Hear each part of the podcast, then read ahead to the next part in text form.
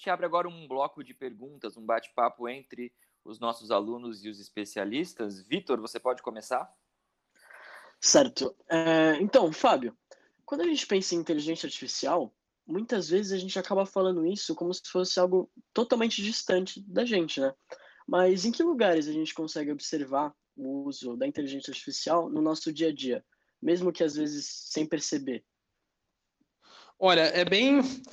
um exemplo bem simples é o nosso celular, né? Que tem já a Siri, por exemplo, o Cortana, o Alexa, que consegue fazer, que a gente consegue interagir assim, é uma inteligência artificial voltada para interpretar é, comunicação humana, né? Tiver fala, ela consegue responder você.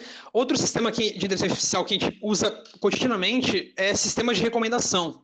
Eles usam algoritmos para para identificar, né, a, com base de dados do, de, de com base numa rotina da pessoa, o que ela faz, ele consegue achar algo que a pessoa esteja interessada. Por exemplo, no Netflix, quando a gente assiste, vai, uma, sei lá, cinco filmes de determinado gênero, ele consegue identificar quais filmes é, a gente poderia estar interessado em assistir.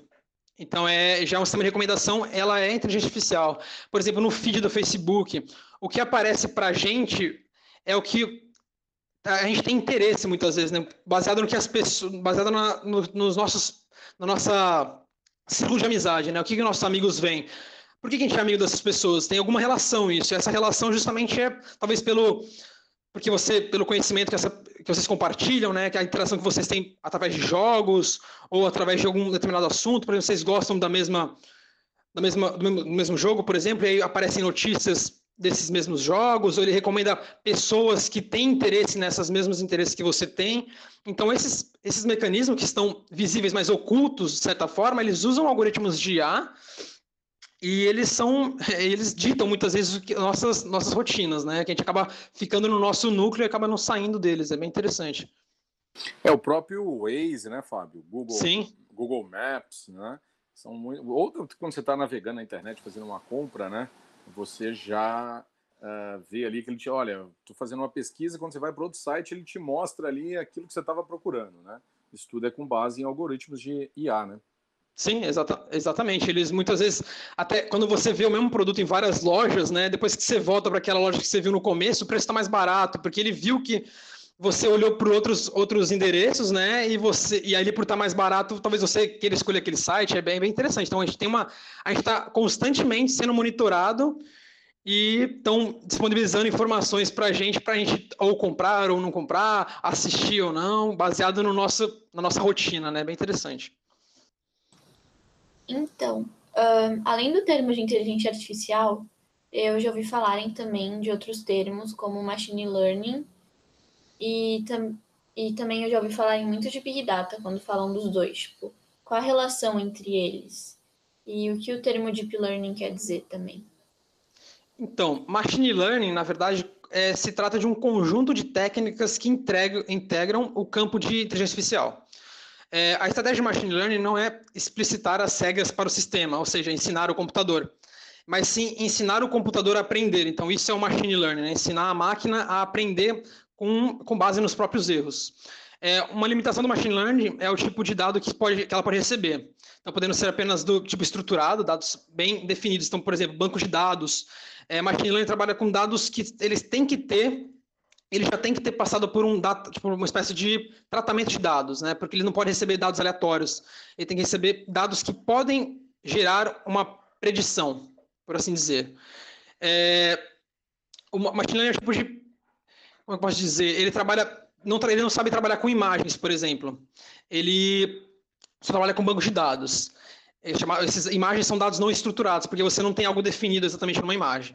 O Deep Learning é uma categoria do Machine Learning que faz uso de modelos inspirados no cérebro humano, chamados de redes neurais artificiais. Nessas estruturas existe um conceito chamado de camada, onde cada uma é composta pelos neurônios artificiais.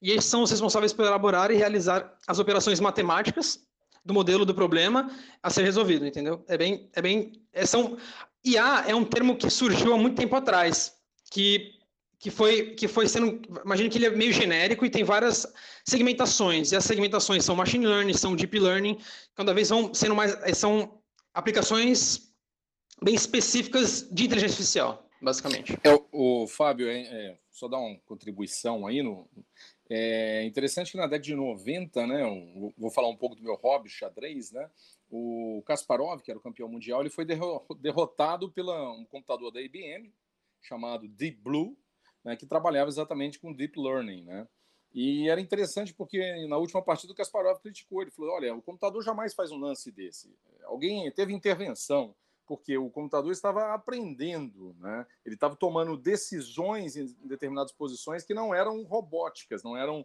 típicas de computador da época, né? Eram, eram decisões humanas, né? Então era um avanço aí no, no deep learning na época. E hoje o Google lançou também no xadrez aí o AlphaZero, que é baseado em machine learning, né? A máquina ela aprende, ela atinge um nível nunca pensado antes aí em relação ao xadrez, né? Tudo usando o IA, né? É bem interessante. Quando a gente pensa nesse, vai, no exemplo do, como você citou, né, que o cara achou que alguém estava manipulando, né, a, aquela jogada daquela inteligência artificial. É justamente isso. Ele aprende não só com o oponente, né, como com as próprias jogadas. Então ele não é, não é na verdade algo definido já. já o algoritmo funciona, ele vai vendo todas as possibilidades e vai jogando assim. Na verdade não. Ele vai aprendendo e vai vendo o que se encaixa melhor, porque se ele analisasse todas as possibilidades do xadrez, por sinal, não teria, processa, é, não teria processador para processar tanta, tantas combinações possíveis. Então ele tem que analisar conforme o cenário que está ali, quais, ele, quais opções ele tem e quais opções possíveis que o jogador adversário vai fazer. Então ele limita muito as possibilidades de jogada. É bem interessante isso.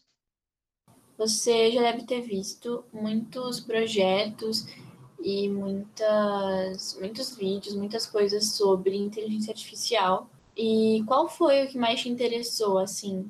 Como que funcionava? Olha, o que mais me interessou é que, olha, tudo é, tudo é interessante na área de tecnologia, vou ser sincero, eu já estudei bastante, bastante tecnologias diferentes nessa área, né?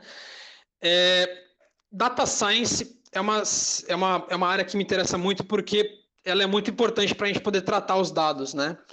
Ela engloba IA, obviamente, mas ela engloba também a gente pegar uma massa de dados, né, um dataset, como é chamado, e a gente trata esses dados, né, a gente remove, por exemplo, elementos, por exemplo, campos vazios de uma tabela com um milhão de, de dados, por exemplo, né? Eu tenho que tratar ela, então eu trato esses dados e depois eu vou, utilizando Python, por exemplo, eu coloco ele no algoritmo já que já existe, né, um modelo que já existe, esses dados, e ele me gera um resultado. Então, data science é algo bem interessante recomendo a todos, é bem, bem, bem legal.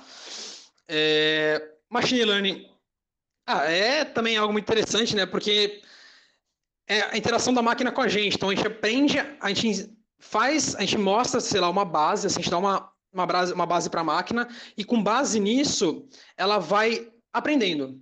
Então ela, a gente não dá a resposta para ela, na verdade a gente escuta a resposta dela com, ba no que ela, no, com base no que ela aprendeu. É bem interessante. A gente pode pensar no machine learning como ensinar uma criança. Tipo assim, a criança ela não, ela não sabe né, as coisas. A gente tem que dar, a gente dá um, um algo básico assim e ela vai estruturando com base no conhecimento dela, com base na vivência. E depois ela tem um resultado, é, ela, ela gera um resultado, ela dá um, um feedback para a gente no que ela aprendeu, o que ela entendeu sobre o assunto. E é basicamente machine learning é basicamente isso. É como se fosse ensinar uma criança, te dar uma o mínimo de conhecimento, assim, te orienta só, e mas quem vai gerar a conclusão é, é ela. E a conclusão é baseada no, nos dados que você dá, no contratado esses dados estão.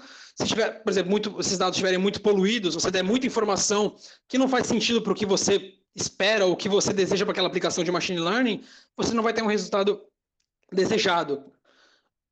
É bem mais ou menos isso.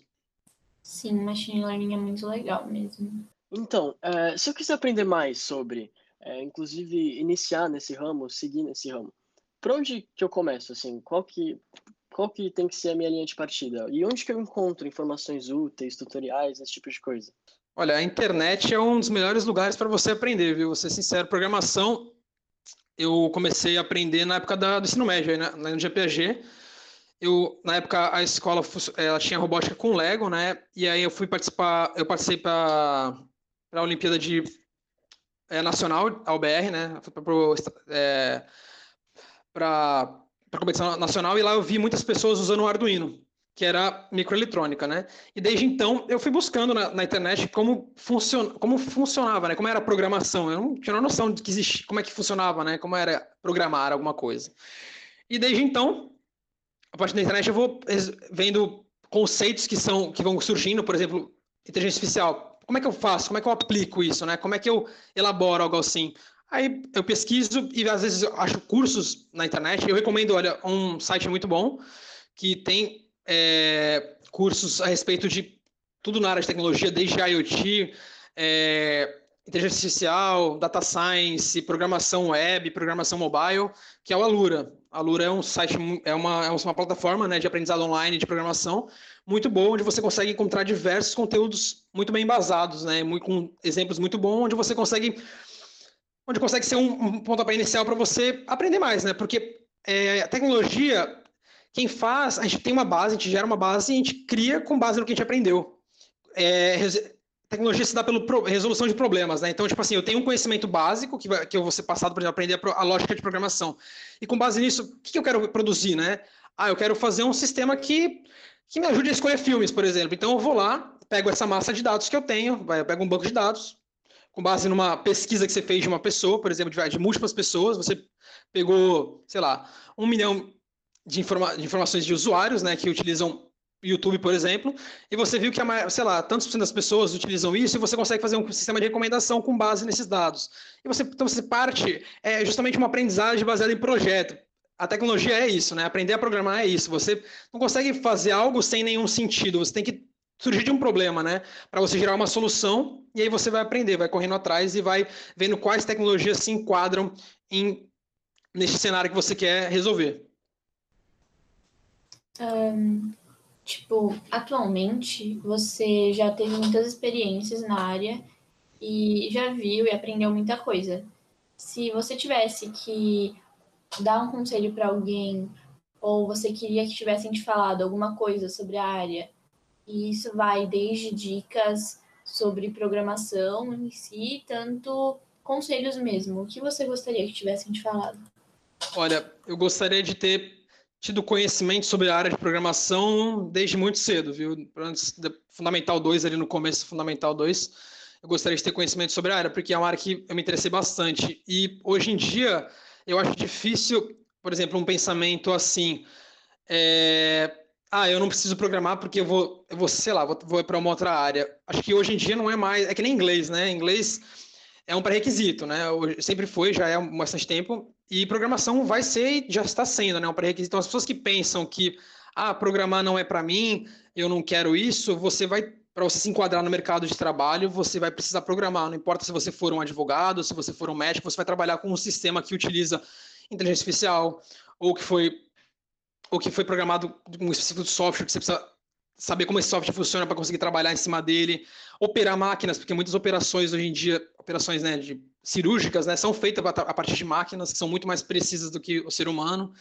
Então, eu acho que quanto mais cedo a gente tem contato com, a tec... com esse conceito de programação e o quanto ele é importante, quanto ele está inserido no nosso, nosso dia a dia, mais a gente vai correr atrás para aprender isso, né? E eu tive realmente contato no ensino médio, na faculdade, eu passei por algumas faculdades, né?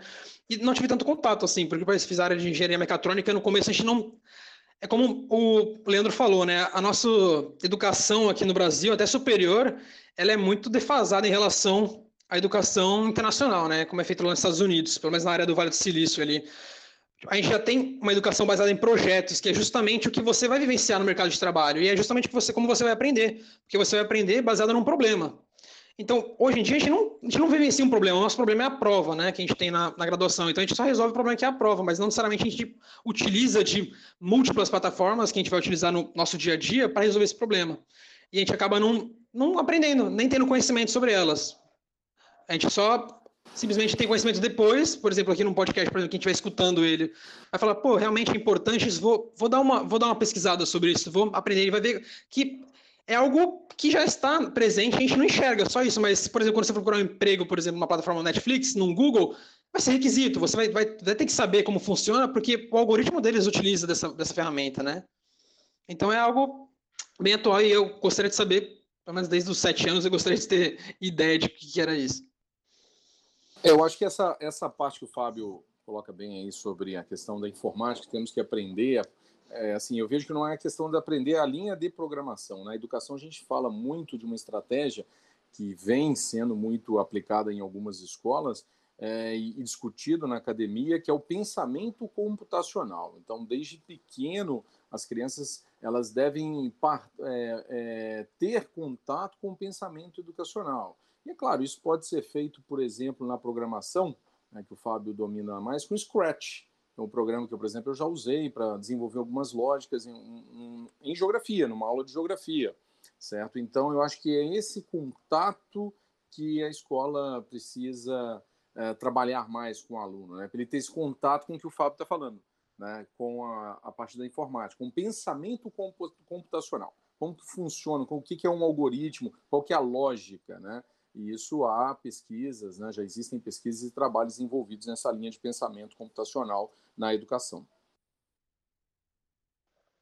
É, então, por tudo que vocês dois falaram, tanto o Leandro quanto o Fábio, até me corrijam se eu estiver errado, se não atualmente, muito em breve, a inteligência artificial não vai ser mais um diferencial, mas vai ser um requisito, tanto na empresa, na indústria e tudo mais. É, e qual que é o primeiro passo, assim, se uma empresa ela quer adotar esse tipo de medida, em que casos isso é necessário? Olha, eu primeiramente tem uma gestão do conhecimento na empresa e gestão do conhecimento é armazenar a informação de maneira limpa, né? Como assim? Você, por exemplo, tem vários dados que são gerados numa empresa, até pequena mesmo, por exemplo, a frequência do, dos seus clientes. Se você armazenasse isso no banco de dados, você conseguiria tratar com uma ferramenta de inteligência artificial. Então, tipo assim, uma padaria, se ela monitorasse os hábitos do cliente, ela conseguia saber quais produtos são vendidos em determinada época do ano. Por exemplo, sei lá, no inverno as pessoas gostam de comer comida quente, que é meio, vai um senso comum, assim. É, então, eu vou produzir comidas quentes, mas não necessariamente é muito genérico, né? Comidas quentes. A gente poderia ser algo até diferente. Imagina que tem pessoas que gostam de sorvete, e de repente o público da sua padaria, né, gosta de comer sorvete na sua padaria, um, um, um pão, um, sei lá, um doce específico. Então, quando você consegue é, guardar esses dados de maneira clara, assim, para um software, né, você consegue gerar previsões para você, você consegue saber qual, qual, qual é, produto que eu não vendo, né? Você consegue ter esse, esse conhecimento de maneira até bem mais rápida do que você pensar, pô, olha, venceu o produto. Você não chegaria nem a esse ponto. Você conseguiria, a partir de um algoritmo, ele poderia falar, olha, seu é, isso aqui não está não tá vendendo, as vendas caíram no, nos últimos dois meses, então talvez seja interessante você parar de produzir esse produto, ou seus clientes não consomem mais esse produto por determinado. Aí você vai até achar um motivo, ah, por que, que não consome? Ah, geralmente porque serviu mal uma semana você estava meio, sei lá, estava com gosto diferente, algo assim. Então, IA é aplicado para diversos ramos. Eu acho que toda empresa deveria já ter sistemas de guardar esses dados no banco de dados, pelo menos, e depois partir para uma plataforma, para um. Existem softwares já que fazem, pegam esses dados do banco e tratam e geram conclusões, que é a tal gestão do conhecimento, que já é muito aplicado na, na indústria, né? Um, você falou dessa questão da inteligência artificial em empresas. Só que até que, tipo, na sua opinião, a partir de quando vale a pena economicamente para uma pequena, para uma empresa pequena e micro um, tirar proveito da inteligência artificial? É, é que é uma, vamos dizer que é uma pergunta um pouco tem que pensar, tem que, a, a, tem que ver a situação da empresa. Ela está disposta a investir nesse cenário? Ela tem é, ferramentas, ela, tipo assim, já tem um sistema, tem internet, vai, por exemplo, na, no local lá, ela trabalha ainda com um bloquinho de nota fiscal no papel. É, isso seria o primeiro passo, talvez informatizar o sistema de venda, o sistema de estoque da empresa. É, controlar, segundo passo, controlar o fluxo de clientes, talvez a partir de questionários você consegue identificar um padrão, ou até mesmo é, criar um cadastro das pessoas que vão no, no seu, no seu estabelecimento, para você saber o que, que ela compra, qual é a frequência, o consumo que ela tem, né, qual é, com que frequência que ela compra da sua empresa. Então, existem, existem, pequenos passos que podem ser dados, né? Então, a, empresa só que tem que estar disposta a investir. É tudo questão de investimento, mas é um investimento, como, como a palavra diz, é algo que vai dar um retorno, né? Investimento é algo que vai dar um retorno. Só que ela tem que saber qual, como ela vai tratar essas informações. Você colocar um sistema automatizado, uma, é, um sistema de controle de caixa, vai, por exemplo, e você só usar puramente para isso, beleza, pode a, a, aumentar né, a, a, velocidade que você faz a compra e venda do seu, do seu estabelecimento. Mas você poderia pegar essa informação que já existe e, sei lá, comprar um software simples de inteligência artificial que trate esses dados e gera um resultado. Olha, esse produto aqui não é vendido, algo que, que para o gestor gere uma informação que seja estratégica até para o negócio, né? Identificar falhas e otimizar a empresa, né? De certa forma, tirando essas falhas. Certo. Uh, quando a gente fala de inteligência artificial, é, é, natural que venha à nossa cabeça aqueles robôs que aparecem em filmes, que vão dominar o mundo e etc. E quanto a isso, a gente, não dessa maneira, mas a gente deve sim temer o futuro da inteligência artificial, se não dessa de outra forma, ou isso aí não tem nada a ver? Olha, eu acho que nesse cenário assim, né, tipo Exterminador do Futuro, né, que tem a Skynet, é algo que é difícil de visualizar isso, porque a máquina, ela não ela não consegue gerar tais tipos de pensamento, né? A gente, tem a gente, a gente ainda tem que colocar dados muito tratados para ela conseguir gerar um resultado interessante, né, para a gente. É, ela não chega a criar conclusões muito é, específicas, assim, no caso de vou dominar o mundo, né, algo muito caótico desse, desse, dessa maneira.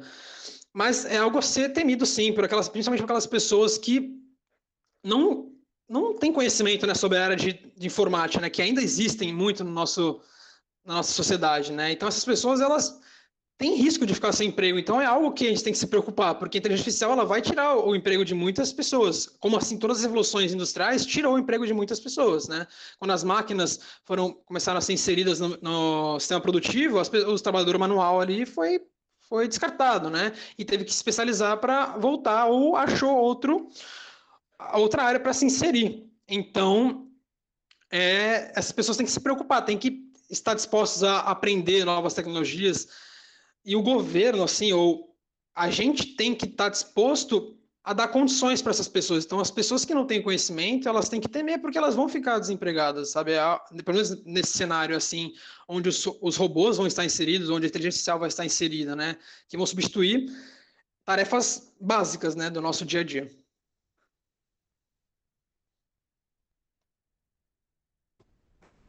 Uh, falam que a inteligência humana nunca vai ser superada pela inteligência artificial e também tem uma outra narrativa que tem muito medo da inteligência artificial uh, superar os seres humanos e tipo ela ser autossuficiente assim. Uh, qual a sua opinião nessa questão. Olha existem já é, inteligências artificiais que fazem até tarefas na área de tecnologia, por exemplo, sites simples, softwares menos complexos, eles existem já algoritmos que reproduzem isso, eles conseguem reproduzir um site, um software especificamente, você dá diretrizes e ele reproduz. É, mas a inteligência humana é algo muito complexo, não é, não é binária, né? A gente não é. O, o, o neurônio do, da, do computador ele é binário, ele funciona para o 0 e 1, um, ele só consegue verdadeiro ou falso. É o conjunto desses verdadeiros ou falsos que gera uma, um conhecimento um pouco mais abstrato por parte do computador. Mas o ser humano é algo complexo, né? Ele não funciona dessa forma. Então, até é, é para a gente pensar, para a gente conseguir chegar no ponto que a máquina é, supere a gente em termos de inteligência, né?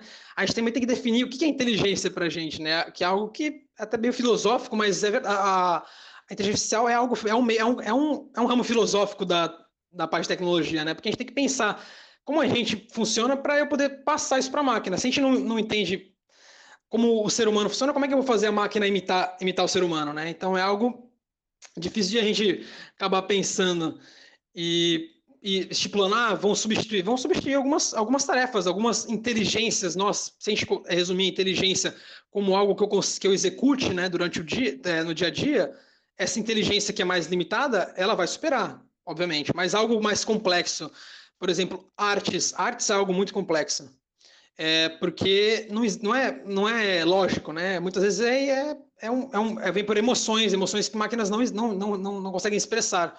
Então, essa, essa parte do design é um ramo que é difícil a gente trazer a máquina para para acabar substituindo essas pessoas e justamente pensamentos também específicos, né? O cara que a pessoa que cria o algoritmo, ele ele sabe mais do que teoricamente que a máquina, porque eles eles eles eles mapeiam, ele sabe o mapeamento como aquela estrutura foi feita.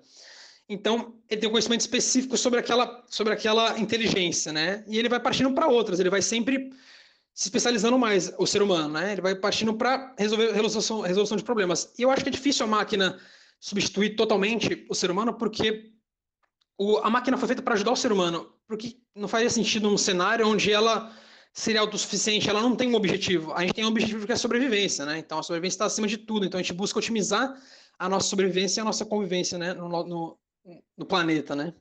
Então, ainda nesse sentido, é, você falou tanto daquilo lá de, de máquinas que estão reproduzindo sites, esse tipo de coisa, e a gente sempre ouve falar que aquele que programa é o que vai estar seguro, pelo menos nos próximos anos, nas próximas décadas, em questão de emprego.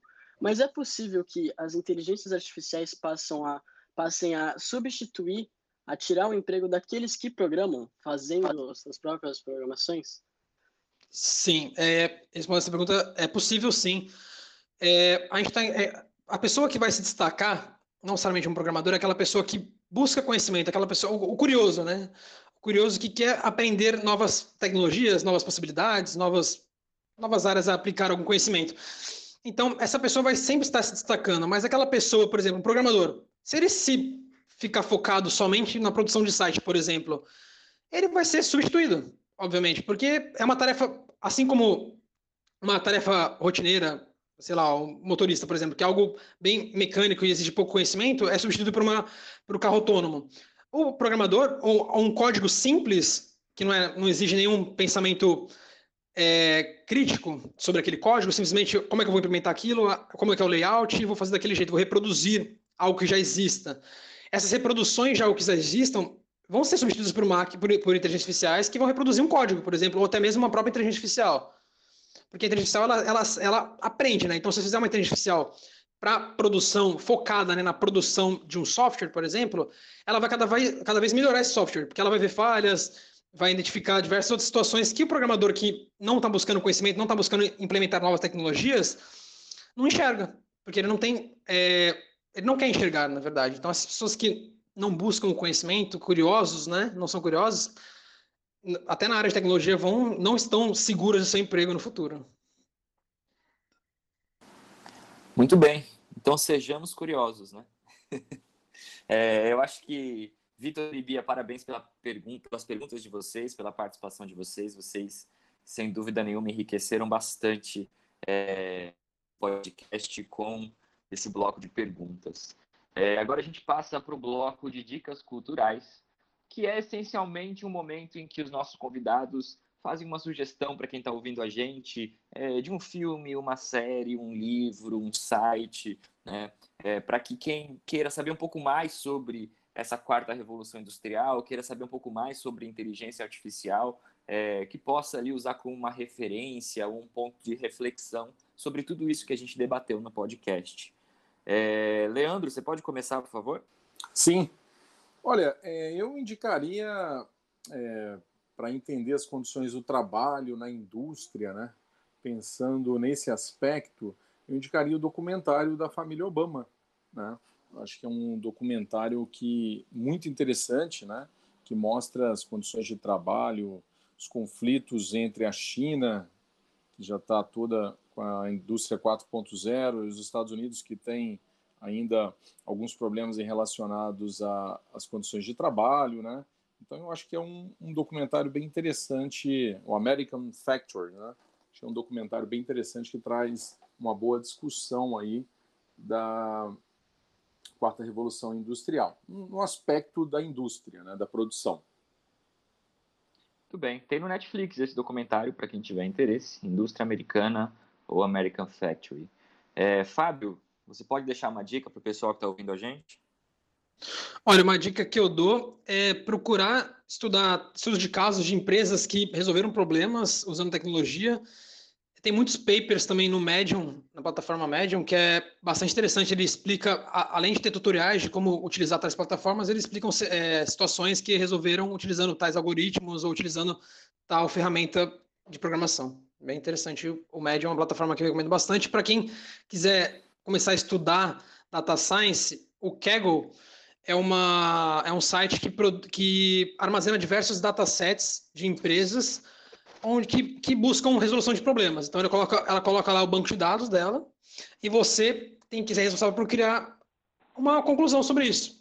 E muitas vezes eles são remunerados. Muitos desafios lá do Kaggle são remunerados e muitos brasileiros estão entre os, os tops de ranking na, na, classificação do Kaggle. É bem interessante ver esses, esses sites para você aprender e ter curiosidade para saber manipular os dados, né? Muito obrigado, Fábio. Vitor, você quer deixar alguma dica para o pessoal que está ouvindo a gente? Poxa, cara, é... a única dica é, depois de tudo que foi dito, de ser curioso, cara. Estudar programação é uma coisa que eu adoro. Eu acho muito legal que a escola também apoia nesse sentido. E continuar assim, que é o futuro, né? Querendo ou não. Tudo bem. Bia, quer deixar alguma eu queria recomendar para quem se interessou e tudo mais, tem um canal no YouTube que se chama Nerdologia, que eles têm uma série sobre tecnologia, que é a Nerdologia Tech, que inclusive tem a ver com o curso da Lura, que o Fábio mencionou. E é bem interessante as coisas que eles falam lá. E também, para quem quer saber mais de história, assim, de como surgiu os computadores e tal, tem o filme do jogo da imitação, que fala do Alan Turing, que é quem inventou os computadores e tal. E é um filme bem emocionante, assim, eu gosto bastante. Bom, muito obrigado, Bia. Muito obrigado, Vitor. Muito obrigado, Fábio e Leandro. Bom, eu agradeço o convite. É, foi uma satisfação muito grande discutir temas tão importantes né, para a nossa sociedade. Eu também agradeço por ter participado desse programa, achei muito interessante, que é um tema aqui super atual e super presente no meu dia a dia, né? Muito obrigado. Muito obrigado, Paula, Joca, todo mundo por ter chamado. Foi um prazer participar também, esclarecer algumas dúvidas que eu tinha e espero que para quem está assistindo também tenha esclarecido. É, também queria agradecer por poder participar e por poder aprender muita coisa nova também. Gente, mais uma vez, muito obrigada. É, Fábio e Leandro, vocês podem deixar um contato caso alguém tenha mais dúvidas, queira conversar com vocês? Eu vou deixar o meu e-mail institucional, que é campelo, C-A-M-P-E-L-O, arroba ifsp.edu.br. Também posso deixar meu Instagram, que é arroba campelolf. Obrigada. E Fábio? Eu vou deixar o meu e-mail empresarial, que é o Fábio Tomás, arroba gmpag.g12.br, e pesquisando pelo Fábio Tomás Vieira Júnior no LinkedIn, você consegue entrar em contato comigo sem nenhum problema. Perfeito. Gente, obrigada. Foi muito legal. Obrigada, gente. Obrigado, agradeço a todo mundo que ficou até o final e a gente se vê no próximo programa. Tchau, tchau.